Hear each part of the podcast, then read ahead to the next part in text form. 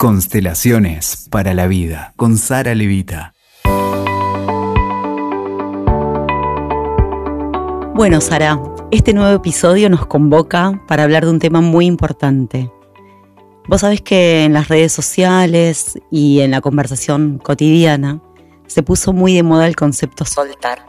Y a mí me gustaría invitarte a tu previo podcast a que nos puedas ayudar a profundizar de verdad qué implica soltar, qué implica hacerle espacio a lo nuevo, para que estos términos no se banalicen y de verdad nos puedas acompañar con tu información y con tu saber.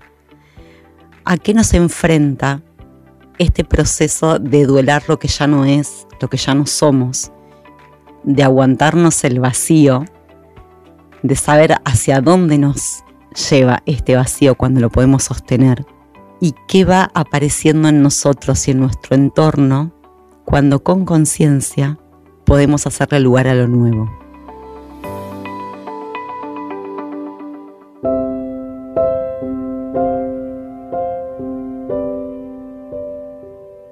Haciendo un juego de palabras, hacerle lugar a lo nuevo nos invita a soltar lo viejo. Entonces, si nos preguntamos de qué se trata soltar lo viejo, yo me, animaría a decirlo de esta manera. Inevitablemente nosotros vamos construyendo una identidad y un propósito de vida a partir de las miradas, de las voces, de aquellos que nos fueron acompañando, ¿verdad? A lo largo del camino, desde lo familiar, lo escolar, lo social, pero también aquello que de pronto en el nivel del alma nos viene de alguna manera condicionando, predeterminando, justamente en nombre de nuestras lealtades invisibles y de nuestras implicancias. ¿Cuántas veces, Nati, vamos por la vida creyendo que esta búsqueda que tenemos es propia y después nos damos cuenta que íbamos detrás de una ilusión, ¿Cuántas veces en la vida nos proponemos alcanzar un objetivo que una vez logrado de pronto reconocemos que, que tal vez no estaba allí eso que buscábamos en lo profundo? ¿Cuántas veces nos relacionamos con alguien que, que creemos que va a traernos el paraíso en la tierra y después nos damos cuenta que no era más que una mirada infantil, ilusoria, ideal, que quizá tenía como finalidad repetir la historia de amor de nuestros padres, de nuestros abuelos. Entonces entiendo que, que para poder soltar esta palabra que, como vos bien decís, está tan banalizada, ante todo primero tenemos que tomar, porque nadie puede soltar lo que no tiene. Nadie puede soltar lo que no tomó. Porque si pretendemos soltar aquello que no tomamos o que no tenemos, inevitablemente vamos a convivir con esta sensación de vértigo que trae un salto al vacío que no es resultado de un acto de fe y confianza, porque allí vamos con lo que tenemos y con lo que tomamos, sino que implica un salto al vacío que nos lleva quizás a depresiones, a trastornos de ansiedad, a pérdida de sentido, a estados de abulia, de apatía y demás. O muchas veces pretendemos soltar porque se pone de moda y entonces ya no hay que ser de la forma que fuimos y hay que ser de una nueva forma y otra vez estamos volviendo a repetir eh, una nueva forma de identidad que tampoco nos es propia. Así es, así es. Entonces para poder soltar, primero deberíamos hacer un ejercicio muy profundo de autoconocimiento para entender qué es lo que somos y qué es lo que ya no somos. Tal cual, y qué es lo que auténticamente tomamos y qué es lo que todavía resta. Porque mira, cuando nosotros tomamos el soltar, no es un acto de rebeldía no nos lleva al vacío, nos lleva a un vaciamiento porque adentro seguimos contando con eso que nos da fuerza, que nos da fuerza como resultado del amor que tomamos. Entonces ahí sí me puedo lanzar a lo desconocido, con todo lo incierto, con toda la incertidumbre, pero al mismo tiempo con toda la alegría de que va a traer lo nuevo. De lo contrario, ese movimiento, lo que trae aparejado, es un umbral de, de angustia, de miedo paralizante, porque el alma sabe que ahí está siendo intencionado un acto de arrojo que no tenemos con qué sostener. ¿Y qué es lo que nos sostiene? Nos sostiene precisamente la fuerza que tomamos del amor que hemos sido capaces de tomar. Y un poco también empezar a poder sentir que eso que tenemos que soltar no proviene de un pensamiento, sino proviene de algo mucho más profundo. No es rediseñar la vida eh, a la conveniencia del ego, de decir, bueno, tengo que soltar esta pareja, esta forma de vivir, este trabajo, porque especulo que hay otra cosa para mí. Lo que yo tengo que soltar proviene desde otro lugar, ¿cierto? Y sí, están así como lo decís. Por ejemplo, fíjate, ¿no? Y tomo tus ejemplos para soltar quizás una pareja que, que de pronto hace tiempo ya no nos encontramos, no nos encuentra los mismos propósitos, no miramos hacia los mismos horizontes, cada uno desde su lugar. Tal vez esa experiencia lo que me lleva es a revisar cuál es mi parte de responsabilidad que me llevó a estar y permanecer en una relación donde quizá no nos estamos acompañando hace tiempo. Y por darte un ejemplo, tal vez eso me remite a un lugar en donde, por haber tomado desde pequeña un lugar de grande ante mi madre, yo desarrollé el dar, no el tomar el amor, y por ende me ofrezco una pareja en donde quizá el otro no está disponible, pero que de pronto por un tiempo me permite convivir con ese desorden trasladado a una modalidad vincular con el otro. Y si no hago ese proceso consciente de entender por qué estuve ahí, por qué elegí lo que elegí, probablemente lo traslade al vínculo siguiente. Sin lugar a duda, lo que no se resuelve se repite. ¿Qué implica de verdad soltar? Porque como a vos te gusta decir, soltar en realidad es un punto de llegada, no un punto de partida. Entonces, contame cuál es ese camino que atravesamos como personalidades y como alma cuando de verdad sentimos que esto ya no es para mí. No hay chance que las relaciones que construimos con los demás no reflejen las relaciones que en nuestro interior, en lo profundo de nuestra alma, hemos sido capaces de construir con nuestros padres. Y vuelvo a ese lugar porque no hay otro punto de partida. Si en este momento me invitas a, ponerle palabras a un recorrido, a pasos que podemos ir reconociendo para ir avanzando y nos permita estar listos para soltar, estar disponibles para soltar y hacerle lugar a lo nuevo.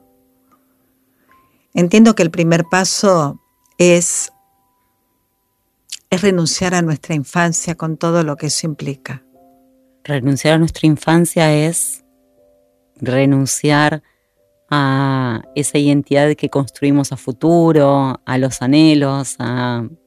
Sí, desde la personalidad me animaría a decir que por un lado es renunciar a esa construcción que todos vamos realizando a lo largo del tiempo a partir de las expectativas, de las proyecciones, de los vacíos, de las miradas, de las frustraciones, del reconocimiento de nuestros padres. Allí empieza todo. Digamos, en la construcción del psiquismo hay una especie de, de alcance que el psiquismo va logrando a partir de las diferentes etapas que evolutivamente vamos atravesando y que nos permiten llegar a una construcción en donde decimos, esto soy yo. Pero lo cierto es que desde la personalidad, esto que yo soy me va a remitir a una, insisto, a una creencia, a querer satisfacer, a querer proveer, a querer hacer feliz, quizás en cuanto a las frustraciones que nuestros padres pudieron vivir. Entonces, ante esa pregunta de qué es lo que tengo que modificar en mí para que mi vida sea más plena o tenga más sentido, ¿cómo podemos empezar a discernir qué es verdaderamente lo que tenemos que soltar? Mandatos, ¿cómo opera en nuestra vida eso que ya no es para nosotros? Claro, justamente, ¿no? Por eso hasta ahora estamos compartiendo, Nati, qué pasa a nivel de la construcción de nuestro yo, de nuestra personalidad.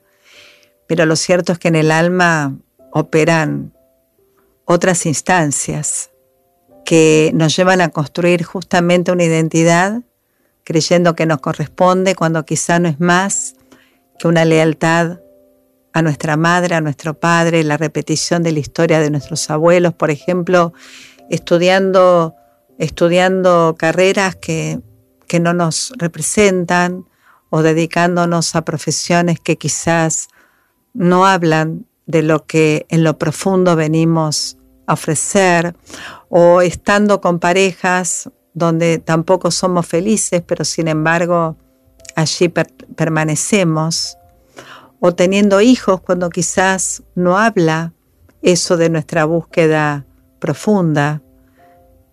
Y de pronto vos empezás a darte cuenta cómo todo hay un proyecto de vida que fuiste construyendo en nombre de esas lealtades, de esas implicancias, de esos lazos invisibles. Entonces, cuando vos te dispones desde un lugar adulto a poder mirar todo esto con otros ojos y empezás a despejar, como a correr esos velos de ilusión que te permiten ordenadamente, devolver a cada uno lo que le corresponde, poder tomar, por supuesto, la fuerza que de todos aquellos que llegaron antes de viene, es ahí cuando vos, plenamente, con esa fuerza en tu interior, podés ahí soltar, porque soltar sí, ahí te invita a hacerle lugar a lo nuevo, sin caer en ese vaciamiento como resultado de estar intentando hacer un movimiento que no puedes sostener.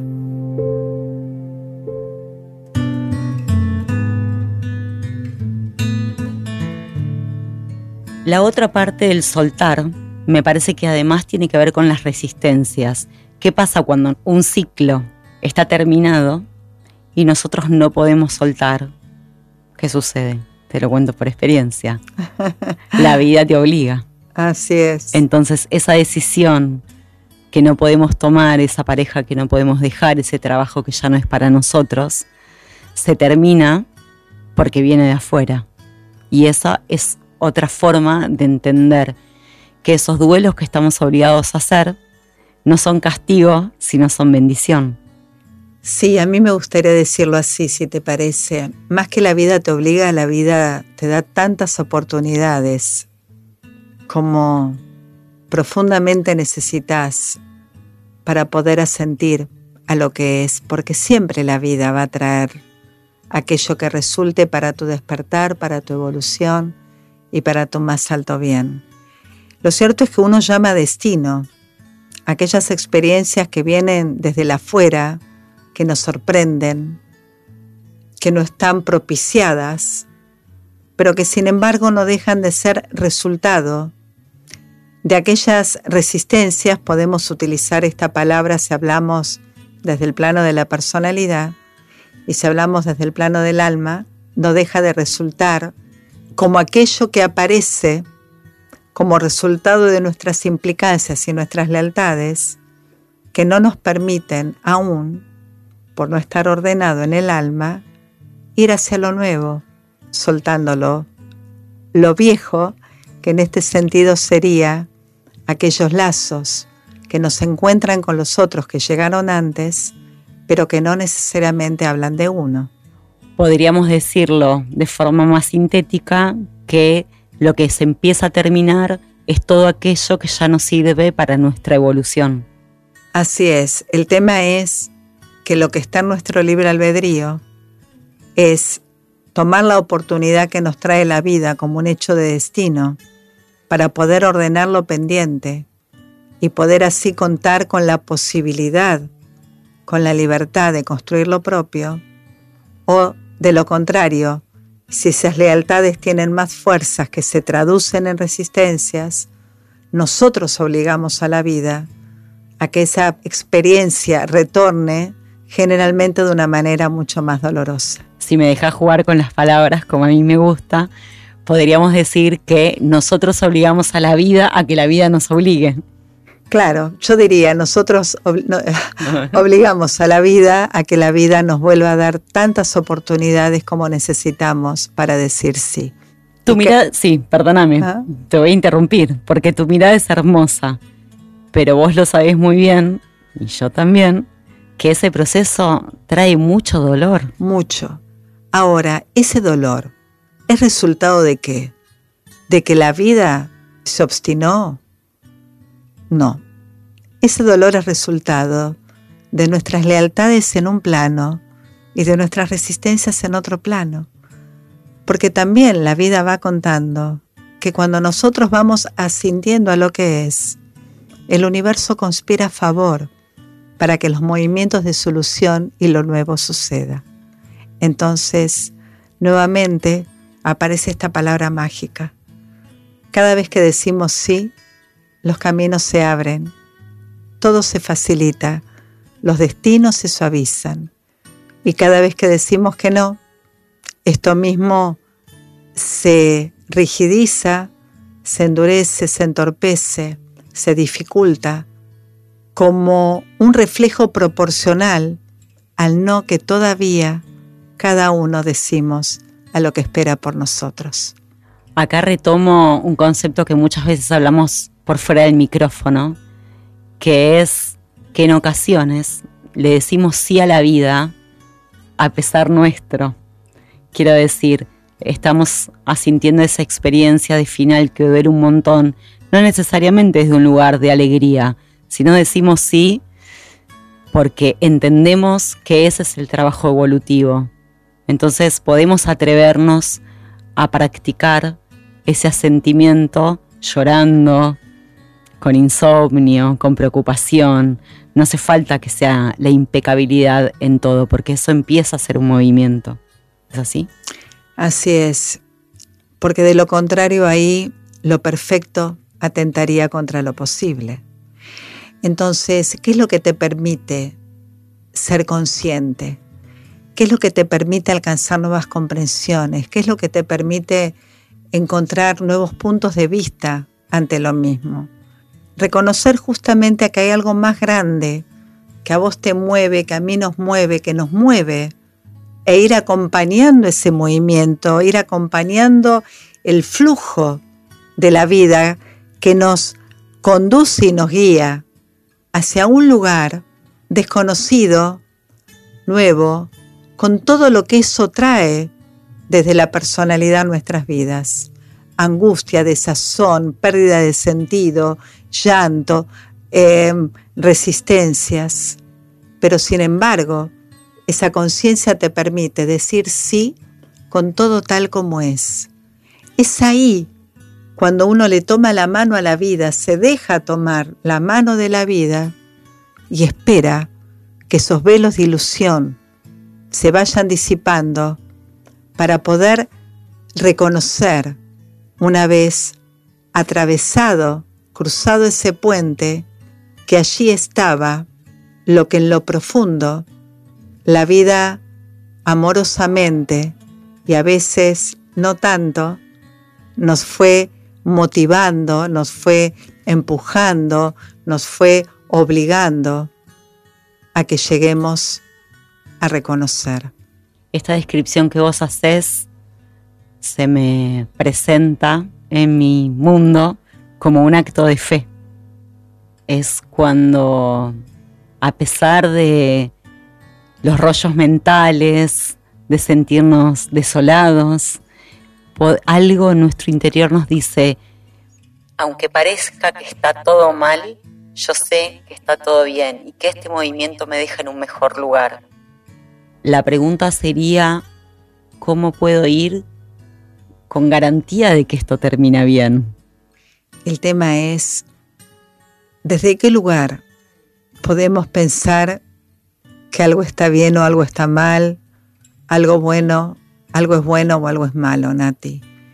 Esas son las garantías que busca nuestra personalidad, porque finalmente todo lo que sucede siempre está al servicio de nuestro despertar de conciencia, siempre está al servicio, como hoy nombrábamos, de nuestra evolución, siempre está al servicio a que ascendamos esos peldaños en nuestros caminos personales y espirituales.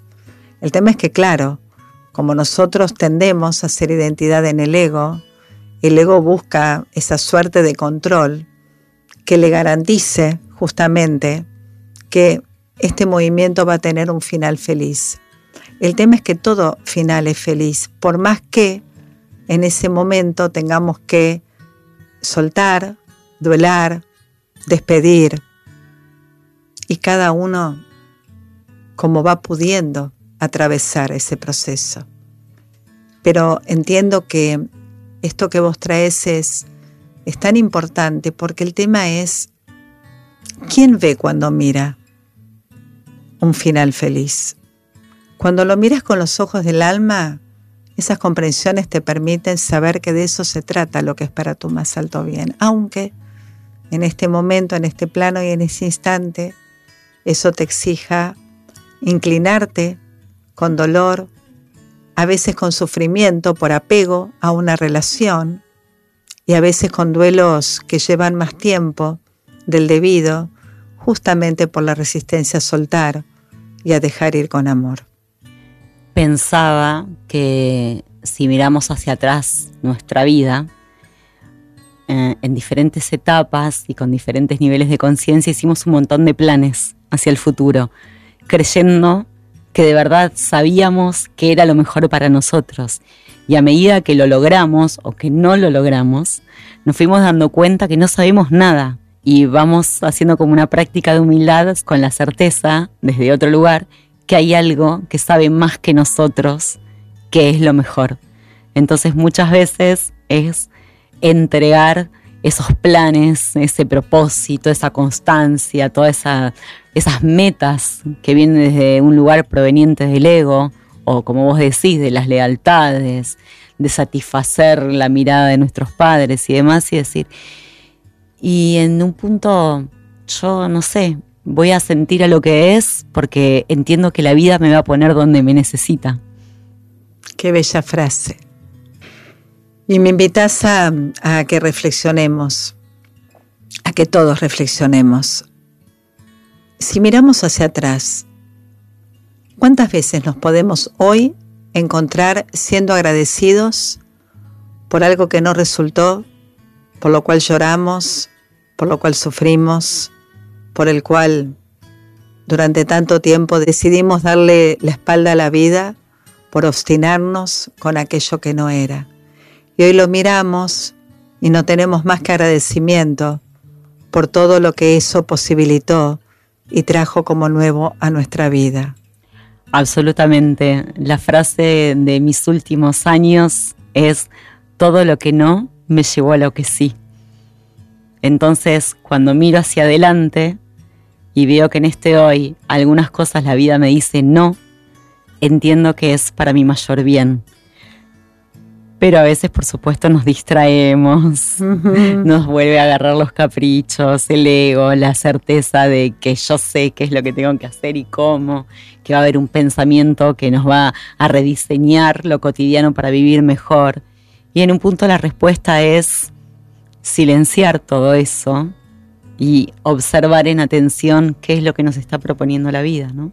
Tal cual, y por eso es tan importante alcanzar estas miradas que nos permiten reconocer que estamos todo el tiempo siendo conducidos por fuerzas superadoras que nos, que nos guían siempre aquello en donde nos vamos a encontrar, nos vamos a recordar y nos vamos a realizar. Cada vez que somos capaces, y tal vez este es un ejercicio interesante a poder practicar, cada vez que somos capaces en los instantes difíciles de nuestras vidas, recordar que hay algo más grande que también eso lo está moviendo.